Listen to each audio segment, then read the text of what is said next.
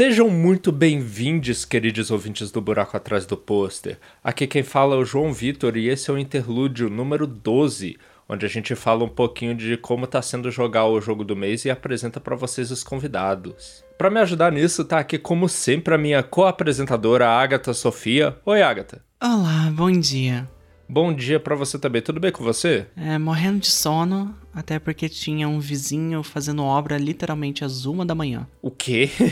Eu acho que isso deve ser contra alguma lei. Com certeza, mas eu não sabia nem que prédio que era. Eu só consegui ver ele, o filho da puta, da janela. Eu olhei feio, eu e a Amanda olhamos feio para ele. Foi isso. A gente tinha que rever esse horário de gravação de manhã. Bom, é uma coincidência que você citou aí o um nome, porque agora a gente tem que apresentar a nossa convidada para falar de I Was a Teenage Exocolonist, não é mesmo, Agatha? Exatamente. E é a pessoa mais especial do mundo que vem aqui, é a melhor convidada, com certeza. Que ela é ninguém mais, ninguém menos que Amanda Evangelista. Beijo, amor! Beijo, amor! Essa agora é a primeira frase dela em tudo nos comentários e também quando ela fala aqui. Tudo bem com você, Amanda? Eu tô ótima. Eu, eu dormi mais que a Agatha. Enquanto ela tava trabalhando, eu tava dormindo. Pra contexto, eu trabalho até literalmente meia-noite e meia. E como eu tava de home office, eu tava jogando Baldur's Gate, deitadinha. Ela tava deitada no meu colo dormindo. E isso é que é relacionamento, meus amigos. E estamos no jogo do mês, né? Então a um passo ali de falar sobre ele. Hum? Vocês têm alguma consideração final sobre ele antes de a gente ir pro cast do jogo do mês em si? Nesse interlúdio aqui? Eu não fiz runs o suficiente. eu também acho que eu não fiz, e eu fiz várias. Eu tô com quatro finais lá na galeria. Só? E eu queria ter mais, só que é muito mais demorado e complicado do que eu antecipava. Pois é. Eu fiz basicamente um final com duas versões e eu tô completamente satisfeito. Sério? Nossa, eu joguei esse jogo umas 10 vezes e ainda acho que falta. Não, eu tô de boa. Eu acho que eu vi o que eu precisava ver, sabe? Uhum. Então a gente tá satisfeito, eu tô, mas eu já estava antes. Eu acho que eu peguei o final que eu mais gostaria já faz algum tempo. É que nem eu, o primeiro final que eu peguei é o que eu mais gostaria, assim. Semana que vem eu te pergunto qual que é. Exatamente, a gente vai entrar em detalhes. Mas eu queria ver alguns dos outros, eu queria também ver alguns finais de relacionamentos entre os outros personagens, sabe? Mas eu não consegui, não deu tempo. É, isso é, isso é uma boa. Mas, deixando a conversa do Exocolonist pra semana que vem, ouvintes, vocês têm mais uma semana para fechar esse jogo. E vale a pena, fechem. E segue o que a gente falou da última vez, é, feche mais de uma vez. Assim que vocês terminarem, comece de novo que vocês já vão ver o porquê. Mas deixando isso de lado, amor da minha vida, mulher mais maravilhosa do mundo, é, o que, que você andou fazendo nessa última semana? Não vale falar ficar comigo. Comendo abóbora.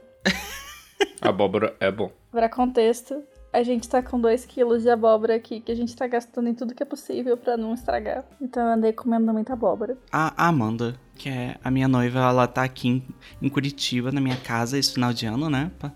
É, passando uma mini férias aqui. E para contexto a gente viu, na verdade foi você que viu, né, amor? Uma receita de café com purê de abóbora. Eita! É uma delícia. É, e você testou e é muito bom e a gente falou, vamos fazer em casa. E daí eu já pensei, ah, vamos comprar uma abóbora inteira, porque daí eu já uso para fazer pão de abóbora. Só que a gente subestimou o quanto que é uma abóbora inteira. Então a gente tem muito purê. A gente fez o café, a gente fez pão, a gente fez uma torta de abóbora ontem e ainda tem purê de abóbora na geladeira, guardada. Agora nunca mais eu vou dormir. Toma café todas as refeições, todos os momentos. Exatamente. Eu, inclusive, estou tomando café de abóbora agora. Olha só. E é muito gostoso. Se quiser, eu posto o link da receita na descrição. É uma receita alienígena. Sim. Mas a gente basicamente ficou jogando Baldur's Gate, cozinhou muito e deu algumas saidinhas, né, amor? Foi. A gente começou a assistir o, o anime do mangá que a Agatha tava super animada de ver. Peraí, no queima pauta esse é, é, o que eu vou trazer. Droga, vou ficar quieta. É, eu joguei Forza, que por incrível que pareça é um dos meus jogos favoritos. Eu, eu adoro joguinho casual e Forza Horizon é o melhor jogo casual que existe no universo. Aí você tem jogado Forza Horizon 5 do México? Sim, mas sinceramente eu pensei em. Outro dia eu tava pensando, nossa, e se eu pegar todos os Forza e jogar desde o 1 de novo? Isso é um pensamento meio louco, né? É verdade. É porque a história do 1 me, me, me pescou quando saiu Forza Horizon no, no Game Pass. Eu acho que eu tinha uns 16, 17 anos. Que não tava no, no primeiro, eu acho que já tava no 3. Mas eu não tinha dinheiro pra comprar o 3. Eu tinha o que era de graça. E eu nunca fui muito fã de jogo de corrida. Eu jogava joguinhos bobos com meu irmão, de. aqueles joguinhos tipo, sei lá, Hot Wheels. Ei, Hot Wheels é bom, não chama de bobo não. É que era pra criança. Eu nem conheço esse. É, joguinho pra criança. Tinha um jogo de corrida do 360 também, que eu não lembro o nome, ele era super divertido. E aí eu peguei Forza Horizon pra jogar. E o que mais me pescou no, no, no, jogo em si foi, um, a beleza do jogo. Ele é bonito mesmo. O jogo de carro, historicamente, sempre é muito bonito. Pois é. O mundo aberto, que é, pô, um, um jogo de corrida que você não fica preso na, na corrida. Nossa, que incrível. E o primeiro tinha um modo história muito óbvio. Eu, o, eu descobri que o 5 também tem, eu só não é tão óbvio quanto o primeiro. O que, que você quer dizer por óbvio? Você começa no Forza Horizon, você é um novato, você, não, você chega lá com o teu carro velho e você vai prosseguindo nas corridas. Você começa tipo nível zero e aí você tem que fazer o percurso de uma cor. Eu acho que começa com o percurso vermelho. E aí quando você ganha todas as corridas do percurso vermelho, você tem que enfrentar o boss do percurso vermelho, que vai te dar passagem pro percurso laranja. E diferente do 5, que você vai e escolhe um carro, e todos os carros que você vai competir são equivalentes ao carro que você escolheu, no 1 um, você tem que ir lá e comprar um carro que você possa correr com ele na corrida que você tá indo. Caramba. É, ele tem uma progressão, então, narrativa. Tem, tem uma progressão narrativa. Você é um cara, né? Não, não, não tinha criação de personagem na época ainda. Mas eu gosto muito da progressão do primeiro jogo. Ok, faz sentido. Isso tá me lembrando agora de uma curiosidade que você me contou quando a gente jogou Forza Horizon 5, que meio que há bastante tempo é o mesmo protagonista, mas eu não lembro. É desde o primeiro? Não, não, desde o primeiro não. Eu sei que o 4 e o 5 seguem uma lógica. Tipo, você vai do Reino Unido pro México, mas eu não sei se você vai da Austrália pro Reino Unido. Uma coisa assim que, tipo, eu não sou muito vrum vrumzeira. Eu não gosto muito de jogos de corrida. O máximo que eu joguei foi Burnout Paradise e Need for Speed Most Wanted, o antigo, nem é o novo. E uma coisa que me chama muita atenção no Forza, o Horizon no caso, é o quão colorido é o jogo, né? Porque geralmente jogo de carro é mais cinza, é mais branco, é as cores de corrida, sabe? De, de, de autódromo.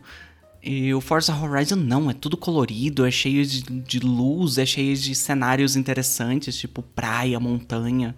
Eu acho isso muito legal. Uhum. Eu gosto disso, pelo menos no Forza 5, que eles resumiram um punhado de biomas, um pertinho do outro, para você ter ah, neve, deserto, floresta tropical, tudo no mesmo mapa. Exatamente. É um microcosmo do, daquele país que eles estão tentando retratar, né? Eu, eu só quero saber quando que vai ter o Forza Horizon no Brasil. Quando é que eu vou poder pular da, do Pão de Açúcar, né? Quando é, que eu vou, quando é que vai ter minha marquinha pra eu sair correndo, passar pelo Cristo Redentor, pular e ganhar uma três estrelinhas se eu pular por 3 quilômetros?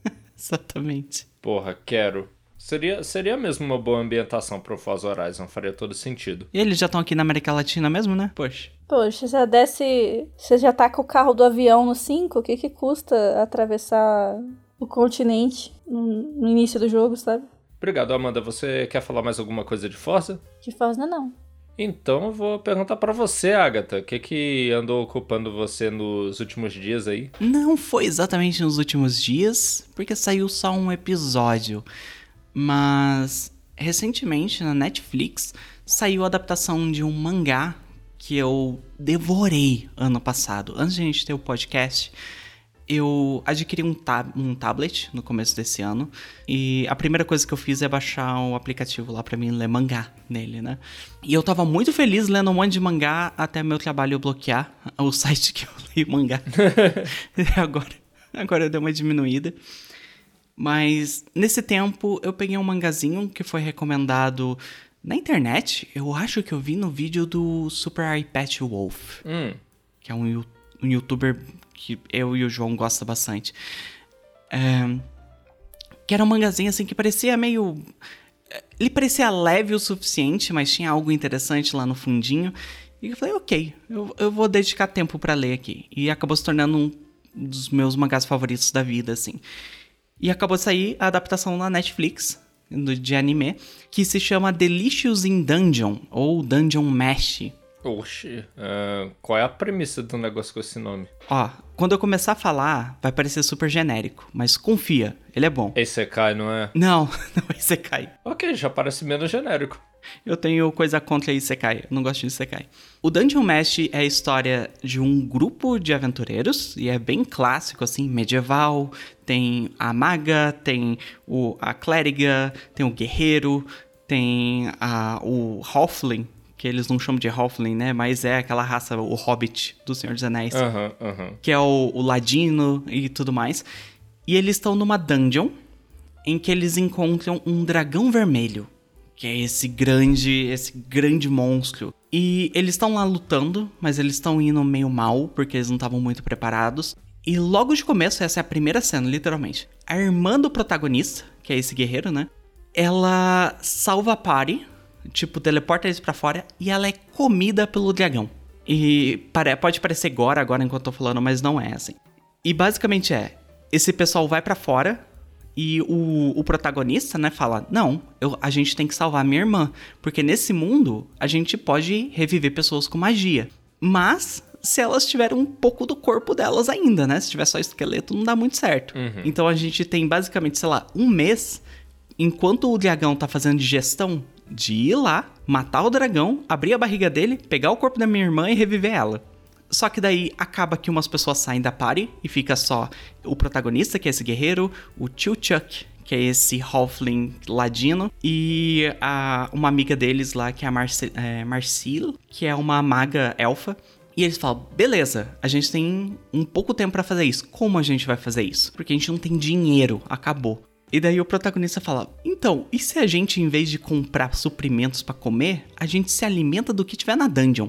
Então, é basicamente um anime sobre culinária, onde eles vão nessa dungeon e todo episódio é eles matando algum bicho, tipo um slime, umas pessoas cogumelo, umas coisas assim e fazendo receitas para se alimentar. Uou, eu, eu achei que era outro tema completamente a história com a primeira parte da sinopse. E ele é muito mais voltado para comédia, assim, não se leva tão a sério. Ele a, às vezes até usa esse lance de parecer um, negócio meio genérico a seu favor para montar piadas, sabe?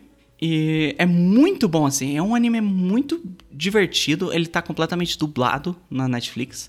E tá ótima a dublagem. Foi a primeira vez que eu ouvi um anime falando fiofó.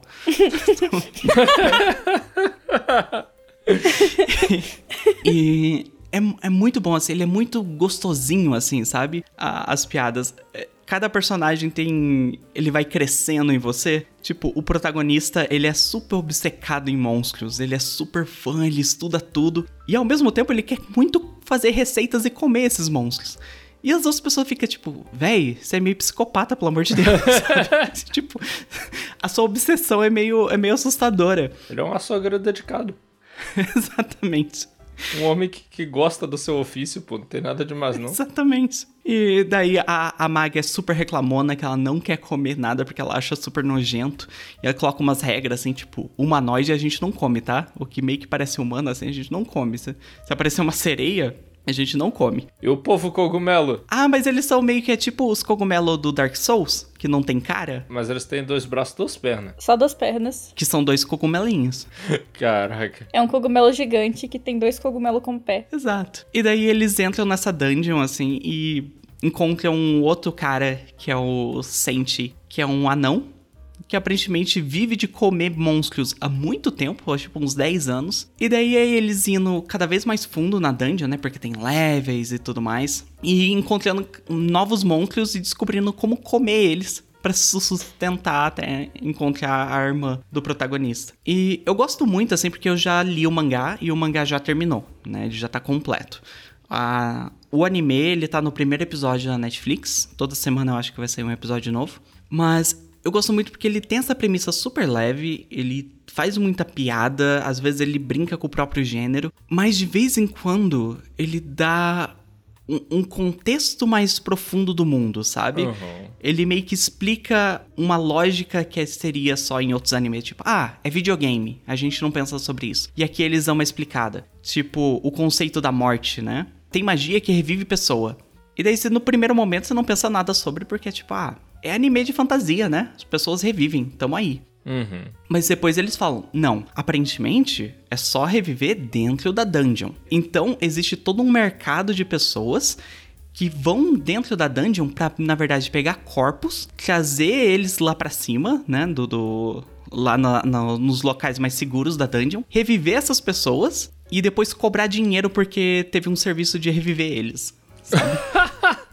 Caraca, isso aí, isso aí é, um, é um cartel, uma máfia. Exatamente. Então, de vez em quando, o, o mangá e o anime também, né, que vai seguir, ele dá esses flashes assim de tipo, ok, o mundo tem uma lógica por trás dele, não é só porque, ah, é videogame, então deixa assim. E eu acho isso super especial. Eu vou fazer uma quote a Shadow Heart nesse momento que é: se eu morrer aqui embaixo, destrói meu corpo.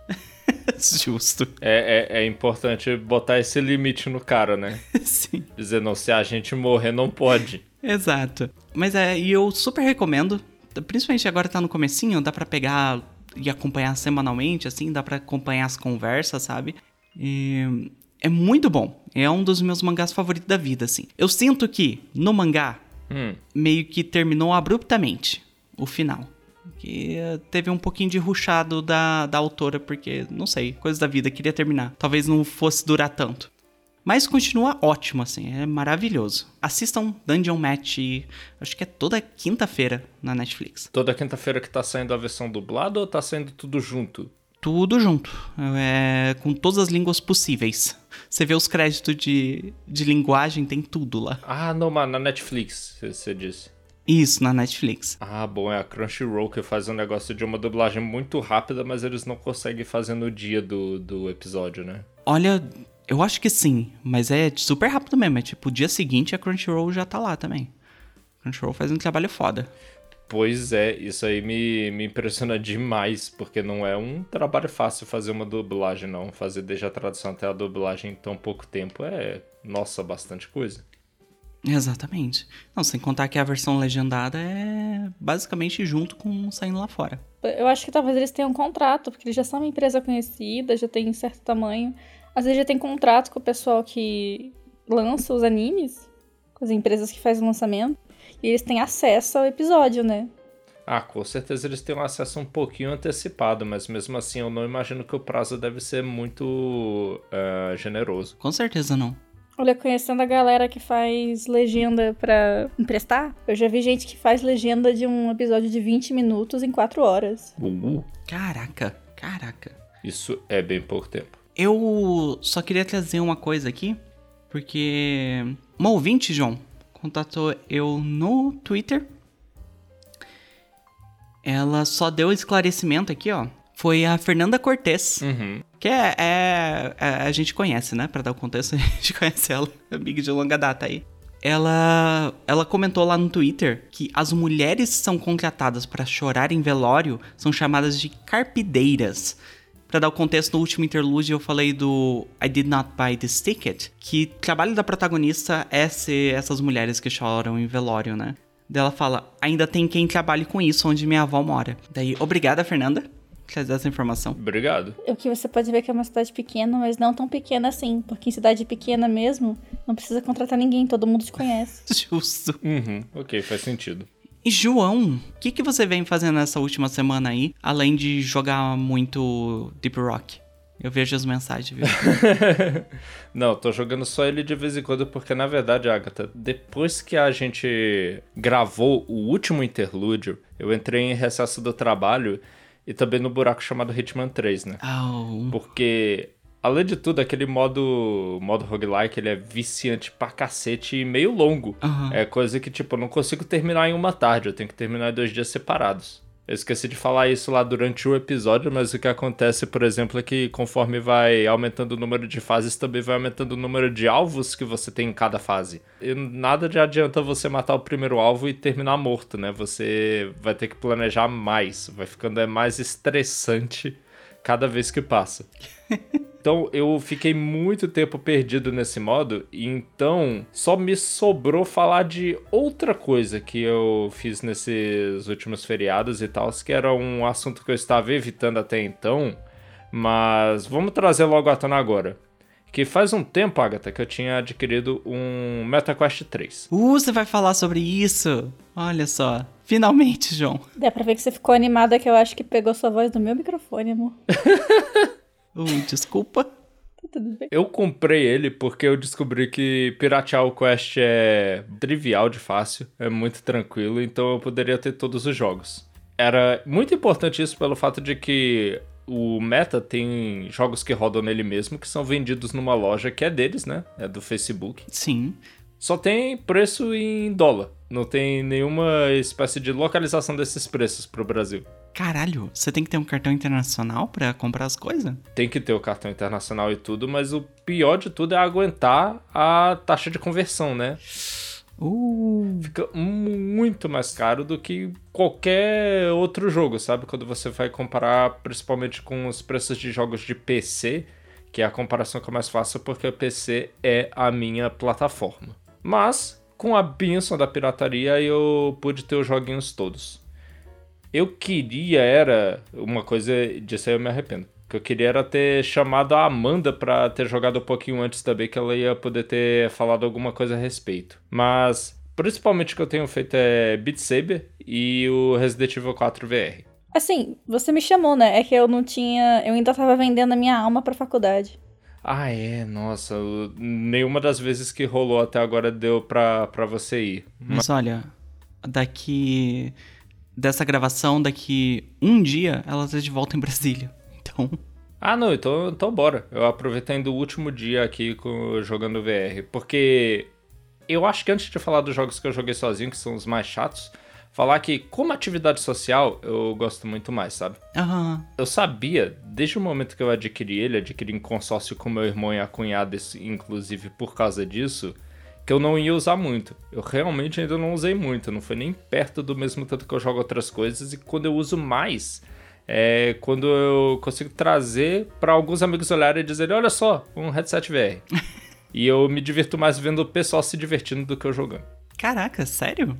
Isso eu não tava esperando. É, pô, é porque a novidade eu acho que morre fácil, sabe? Uhum. A novidade morre bastante fácil, aí eu acho que perdeu a graça de continuar jogando sozinho, né?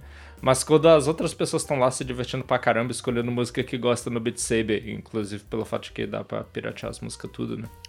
Eu sei que alguém colocou, alguém colocou o filme inteiro do Shrek no Beat Saber e você basicamente é todas as falas do filme, é tipo duas horas. Não, velho. Eu adoro o meme do filme do Shrek. Eu sabia que tem uma figurinha no WhatsApp que é o filme inteiro do Shrek.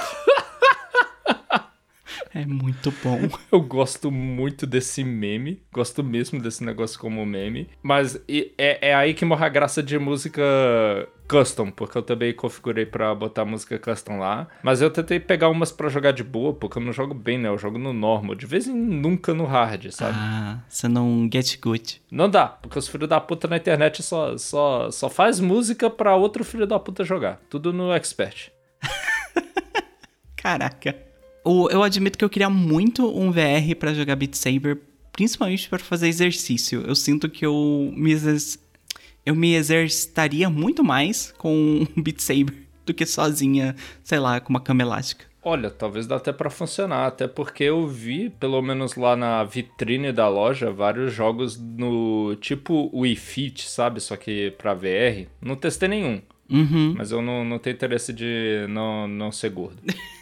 Justo. Fala o homem que corre todo dia. É verdade, isso aí tem dado certo. Foi, foi legal o recesso por isso. Eu tava acordando de manhã indo correr. Só não fui hoje por causa do, da gravação, mas eu vou de tarde. Todo dia, todo dia eu vou falar com o João. E, tipo, o meu horáriozinho de trabalho, de conversar com as pessoas, é ali das 5 e meia até umas 7 horas. Porque é o horário que meu trabalho fica calmo, daí eu posso mexer no celular. Todo dia o João tá indo correr.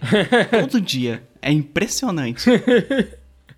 é o horário que serviu para mim. Lá no finzinho da tarde é até gostoso. Eu gosto de pegar um pouquinho do sol e naquela época que tava o calor infernal, era a época que eu podia olhar assim o sol sem ele querer me matar tanto. Mas e quanto a Resident Evil, hein? Ou outros jogos que você jogou no, VR. Eu vou guardar um deles para depois, por motivos, mas Resident Evil é bom que eu não sinto muito aquele enjoo de movimento que as pessoas reportam. O bom e velho motion sickness, né? Olha só. Eu deixo tudo no mais suave que tem e consigo jogar tranquilo e tal. Mas, como eu disse, a novidade acaba meio rápido. Aí eu joguei lá, até depois do Del Lago. O Del Lago fica uma batalha de boss bastante interessante por causa da mecânica de que tem uma hora que você tá parado no lago e o peixão vem de algum dos lados para te atacar. Tu tem que ficar Aham. o- usando 360 graus, né? Todo o seu redor pra ver de onde ele tá vindo. Aquilo fica muito melhor em VR. Mas depois disso eu já parei e não voltei mais há quase um mês, porque, tipo, a- é o mesmo jogo. É o Resident Evil 4 de 2005, sabe? Muito bem portado, sério. um Bom pra cacete, porque, sei lá, tem alguns mods de VR de alguns jogos que não é tão bem portado. Tem. Tem jogo de computador de VR, tipo jogo de corrida que eu joguei e disse: Ah, esse porte, esse porte é meio ruim. Se o jogo não tivesse custado 5 reais, eu estaria triste. Justo. E. Pô, não, é isso. Um, um brinquedo interessante. Jojo, Oi. joga Cooking Simulator. Ok, vou, vou botar esse aí também na lista. Que, como eu disse, eu tô pirateando tudo, né? Tem um programa que você liga e você clica duas vezes no nome do jogo e ele baixa no headset. É fácil assim. Caraca, isso é no headset. Você não precisa fazer a gambiarra de ligar no computador pra. Ah, não, isso aí precisa ligar no computador. A única coisa que eu tornei mais fácil foi no Beat Saber, que eles construíram uma interface pra você baixar música direto do VR. Mas como eu disse, só tinha música de filho da puta. Justo. Só tinha True the Fire Flames. Eles transformavam qualquer música em Through the Fire and Flames, Agatha. Caraca. É, eu já pensei muitas vezes em comprar um VR. Eu tenho muita, muita vontade. E o que me limitou até agora de não me endividar com o cartão de crédito foi que, eu, pelo que eu vi, ele precisa de uma placa de vídeo mais forte para poder fazer esse espelhamento do computador. E o meu computador tá um pouquinho, tá assim, é tipo, por um pouquinho ele não tá nesse requisito. E daí eu, tipo, ah, se eu for poder usar só o VR pelo VR, eu vou ter que comprar as coisas da, do Facebook. Daí eu fico, eh, eu não, eu não- Não, não, não vai ter que comprar as coisas do Facebook, não. Tipo, o que eu tô fazendo é side loading desses aplicativos pra rodar nele. Ah, nele mesmo, não precisa rodar no PC. Não, essa é a grande vantagem do MetaQuest, sabe? Que ele talvez não seja tão potente quando você rodar VR no computador parrudo, mas ele funciona sozinho. Ok, bom, bom. Ok, eu vou me endividar no cartão então. Oh, Tem mais um porém nesse negócio que eu só fiz essa compra porque o Oli, amigo meu, né, que já participou aqui do podcast, estava voltando da Alemanha e eu pedi pra ele trazer. Aí saiu mais barato. Juju, uma última pergunta. Você é fã de Half-Life? Ah, é. Eu ainda não comecei a jogar o Alex. É, eu ia perguntar isso, porque dizem que é o melhor jogo de VR até agora. Pois é, todo mundo fala. Eu de fato comprei ele na Steam e eu de fato instalei, mas aí dá uma preguiça de arrastar o sofá pra longe pra poder jogar ele. Justo. Tem esse negócio VR, né? Aham, tem que ter o espacinho, sabe? O espacinho aqui na casa não existe um espaço grande o suficiente que tá livre o tempo inteiro. Realmente tem uma operaçãozinha de guerra pra poder ligar o VR. É outro motivo pelo qual eu sabia que eu ia jogar pouco. Eu tô doando uma cama queen pra exatamente abrir espaço. Vende a cama pra amortizar um pouquinho o valor desse bicho, já que ele não é barato, não. Ai, e não é meme. Eu realmente estou fazendo isso. 13 terceiro de 2024, tamo aí. Ok, desculpa por isso. A Agatha e a Amanda tá convidada pra vir aqui pra gente jogar esse negócio aí qualquer dia. Então eu acho que é isso, né? Vocês têm mais alguma coisa? Eu vou falar uma terceira coisa só que é. Nossa, um enorme pedaço do da semana foi tomado também pelo Exocolonist. Eu joguei tanto, cara, esse jogo é gigante. A Steam vai falar que eu tenho só 12 horas, porque antes eu tinha jogado a versão Jack Sparrow dele. Quando era 2022 eu estava desempregado, né? Ah, sim. Aí, nossa, deu tanto trabalho e eu tinha começado a run com um objetivo. Mas aí eu chegou um momento, aí eu esqueci, eu fiz outra coisa, eu fiz a coisa errada no automático. Eu disse, eita porra, vamos voltar aqui. Eita, quatro anos atrás? Quatro anos é tipo, no mínimo quatro horas? Outra vida. É, vamos começar outra run. Não, eu vou, eu vou pegar e voltar esses quatro anos e tentar fazer, foi o que eu disse, né? Mas não deu tempo antes da gravação do episódio. Olha, eu tô marcado aqui, eu joguei por 15 horas. Isso é um visual novel que é relativamente curto. E eu gastei muito tempo, 15 horas é bastante horas. Eu gastei 52 horas. Puta que pariu. Eu tenho 43 das 50 conquistas. Eu realmente é o que eu joguei em menos. Tô, tô bem atrás, Amanda. Eu tô com 26 de 50. Ok. É, eu, eu vou guardar os meus comentários pro episódio em si, pra não queimar a pauta. Igualmente. Então, é isso, ouvintes.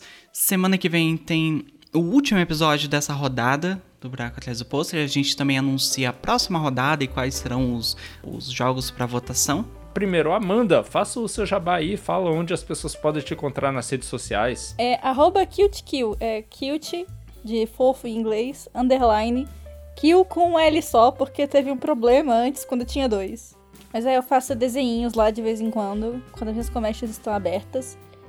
E apoie meu trabalho, eu preciso de dinheiro. Lembrem de comentar, mandar e-mail. Qual que é o e-mail, João? É contatobadp.gmail.com. E fiquem bem, joguem o Exocolonist, por favor. A gente quer mais gente pra conversar sobre esse jogo. Uhum.